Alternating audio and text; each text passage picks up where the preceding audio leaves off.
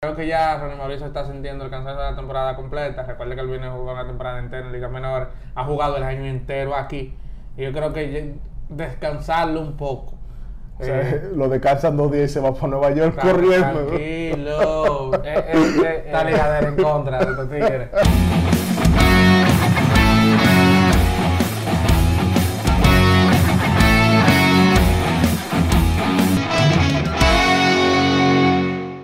Este es el podcast del fanático. Me quisieron afuerear de aquí. Duré como aproximada- aproximadamente 10 episodios fuera. Pero eh, ¿Qué está volví. No, no, pero estamos contando ahora, señores. Volví. Sí, lo contó todito, ¿tú viste? Señores, estamos en medio de una carrera bien apretada para llegar a la serie final en, en Lidón. Si usted vio el video de nosotros que salió martes 5 de enero, sabe más o menos por qué, por dónde andamos y para hacia dónde vamos. Ayer, o el, ¿cómo es? El miércoles, El miércoles. ganaron los gigantes Y ganó el y Licey. el Licey con todo y los flashes. No, pero eso, Y- eso, eso es cosa del juego, señor. Eso, Y como No de justifique eso, por eso, favor. eso es parte, eso es parte del juego. Como No las condiciones, líder la parcialidad. igual que las condiciones de terreno de juego, eso, Líder eso es parte del juego. eso- programa serio. No, pues estoy hablando ¿Cómo es Pero bueno, el punto es Injustificable. injustificable, no, eso es parte, del juego. Parte del juego. Ningún parte del juego. Abusador. Eh, lo importante es que, es que estamos un paso más cerca de las finales, ya quedan solamente siete jornadas. Eh, ahora mismo los gigantes del Licey, por, eh, por haber ganado su partido, 6-5, 5-6. exacto, están más cerquita de, de ese paso a la final. Y bueno, algo que se ha destacado en, este, en esta serie semifinal ha sido un, algunas cosas que no, que, que no pudieron ser, que no se pueden ser eh, predecidas. Por ejemplo, las estrellas lideran en la serie semifinal en bateo. El Licey es el equipo que más ha bateado, que es un cambio radical a lo que se ve en las Un giro de 180 grados. que se vio en la, en la serie regular. Y que pese a esto, ¿no? Estamos viendo, la serie regular fue totalmente dominada por el picheo. Y aquí, en el round robin, ha sido mucho más dominada por el picheo hasta el punto de que hemos visto un nuevo récord de blanqueadas con 8 entre, combinadas entre las estrellas, las águilas y los gigantes. Pero pese a ese bajón ¿no? de ofensivo que mencionaba Saulo y sobre todo evidenciado en los Tigres del Licey, pues sorprende, ¿no? Que a pesar de que el equipo no está bateando, eh, han sido junto a las Águilas el único equipo que ha podido anotar más carreras que la que le han hecho. Y eso habla muy bien de su picheo y, pues, su- por supuesto también de el Va- picheo en general. Sí, eso indica que siempre está metido en los partidos, que no Sí. pierden por mucho. No se pierde digamos. por mucho, tampoco es que ganan por mucho, muchas cosas. Y, y hay un punto que resaltar. Las estrellas son el equipo que más batea este round robin con promedio de bateo colectivo de 2.68. Eso es muy alto. No solamente en bateo, sino que, que también lideran la serie semifinal en jonrones, en cuadrangulares, porque tienen siete cuadrangulares que, que lidera el round robin Lewin Díaz es la mitad de, de ese resultado. de, de esa producción. Sí, eh, pero fuera de ahí, usted, usted, usted se sienta a ver un partido de las estrellas y usted ve una ofensiva como... Bueno, usted vio el torneo del año pasado, usted está viendo las estrellas esta. Un hit por aquí, un toque de sacrificio por acá, una base robada aquí, Y que- un rodado a segunda nota el de, el de tercera. Y que depende mucho de que las cosas le salgan. como el libreto, como está, como, como, como lo tienen predispuesto, porque el, bueno, para no repetir mucho, lo mismo del, del año pasado. Mucho, mucho, un buen promedio de bateos, pero hueco.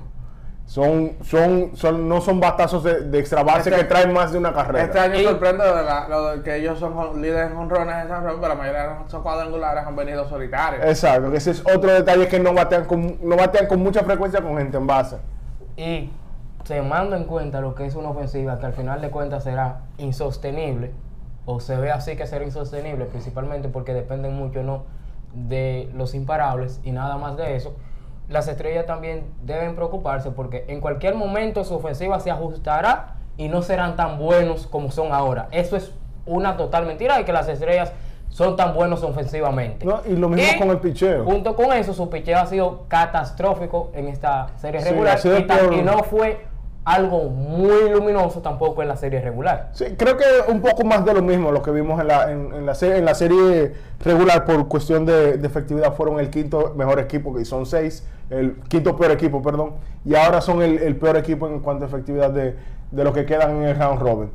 Está por demás decir que eh, se espera que, que si la ofensiva vuelve a su nivel y el picheo no mejora, pues lo, quizás se está quedando fuera en las estrellas, aunque son siete partidos.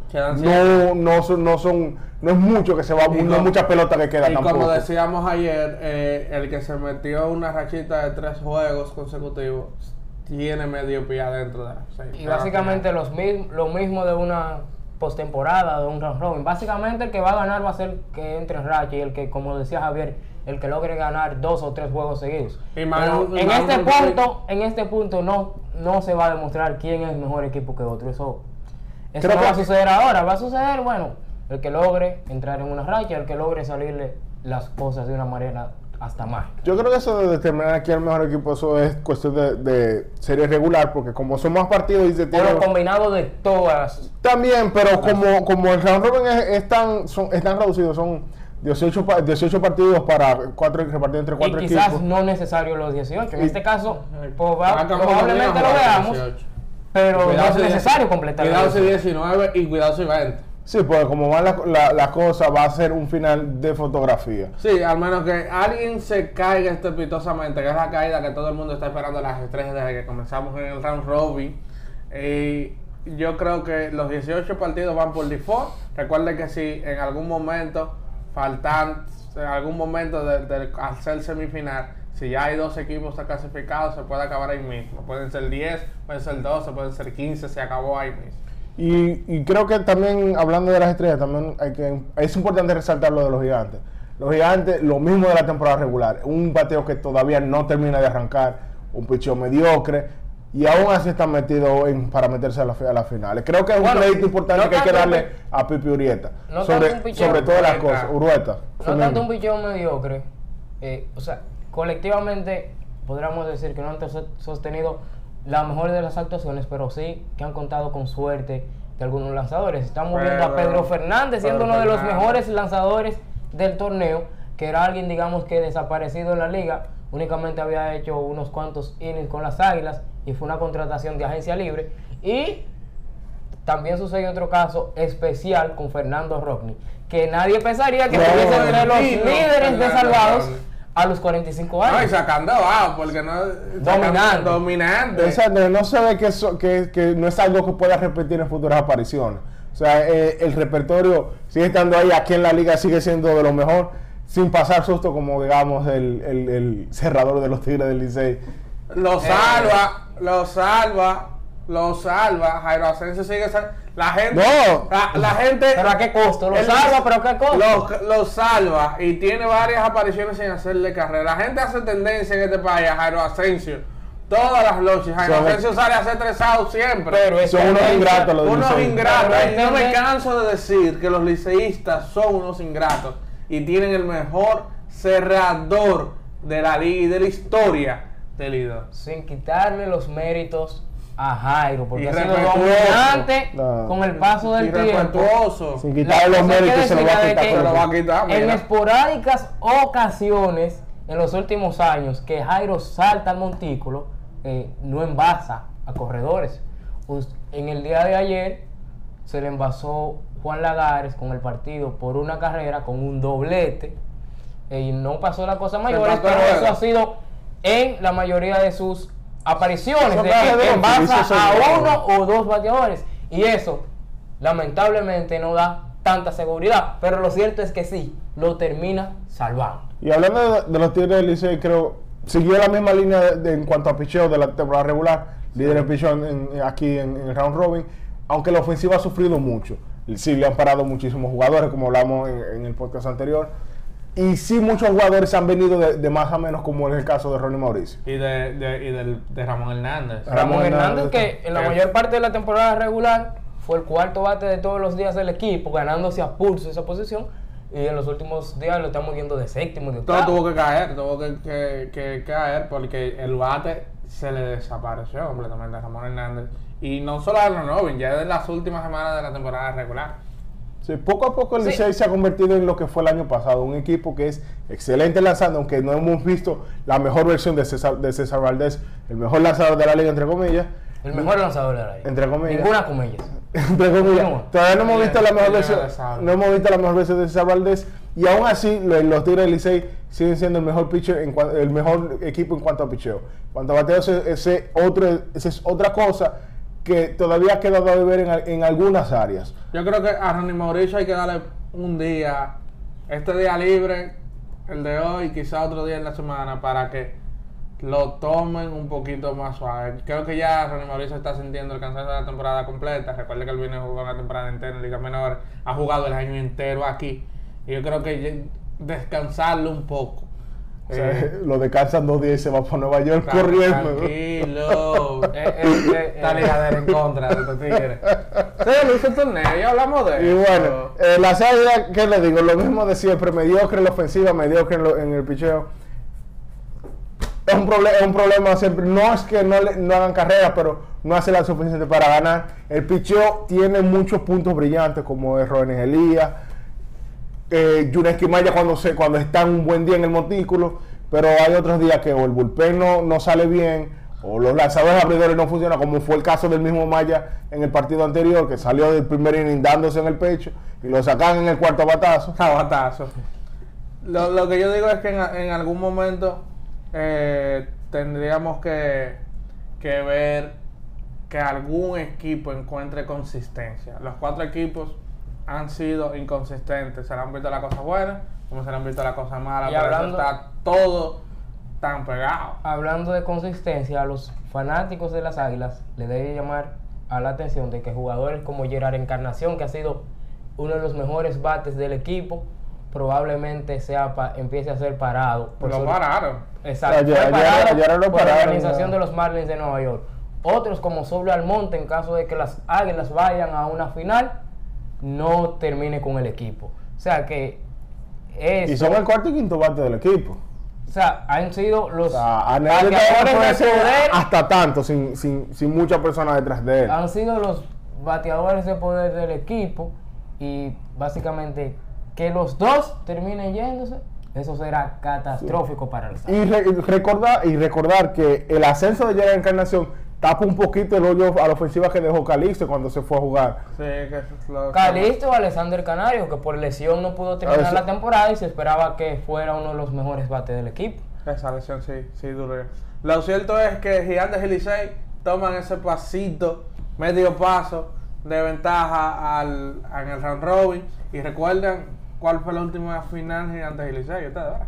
Digo, tú no sé. No, no, no, no, no estaba nació cuando eso. 2008-2009, aquella final del. De, de la partidera de en el parque. La del Forfil, aquel.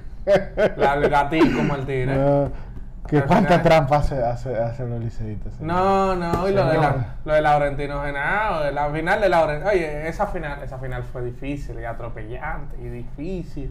Si alguien quiere saber qué tan fanático del dominicano, que nada más vean lo que pasó después de, de- de eso- de ese partido. No, hubo. Aquel en San Francisco. Hubo, hubo- tuvo, hubo- no, que hubo un juego, creo que un juego de esa final que se tuvo que jugar aquí porque no se pudo ir a jugar a San Francisco. No Todos- quedarse completo aquí. Sí, la- esa final se tuvo que completar acá, jugando todo el mundo de Li- Los gigantes con ventaja tuvieron que jugar la terminar la serie final acá por el, por el problema aquel del Gatico Martínez, que creo que no volvió a jugar en la liga después de ese problema.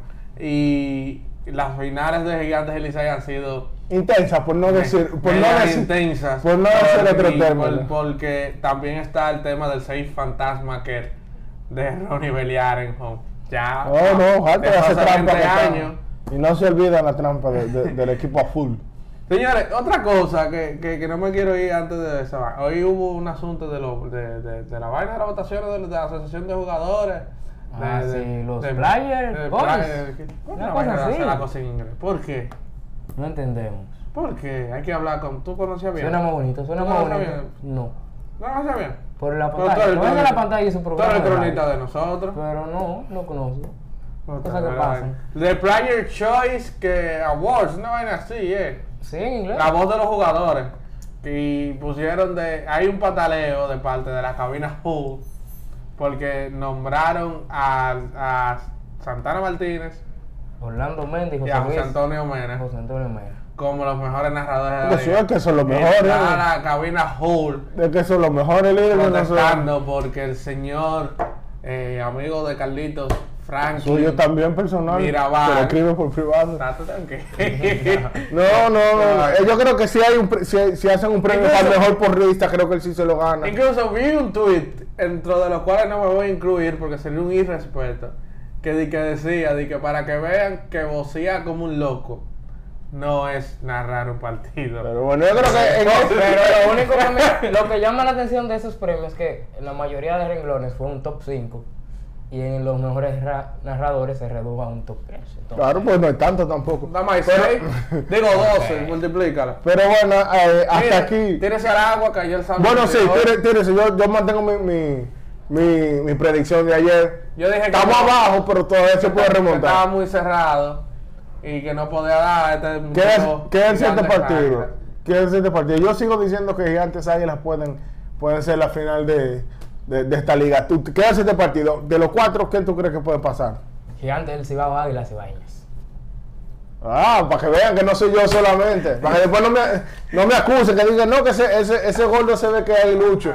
Antilizar eso es mentira. Yo estaba hablando con la verdad del Hay señor. mucha gente que algún- cuando este programa sea famoso de verdad, a ti te van a caer, a ti que te van a entrar a carrera. Pero No, bueno. este el próximo Farid Raful. Entiendo que sea famoso. Esos videos van a estar ahí.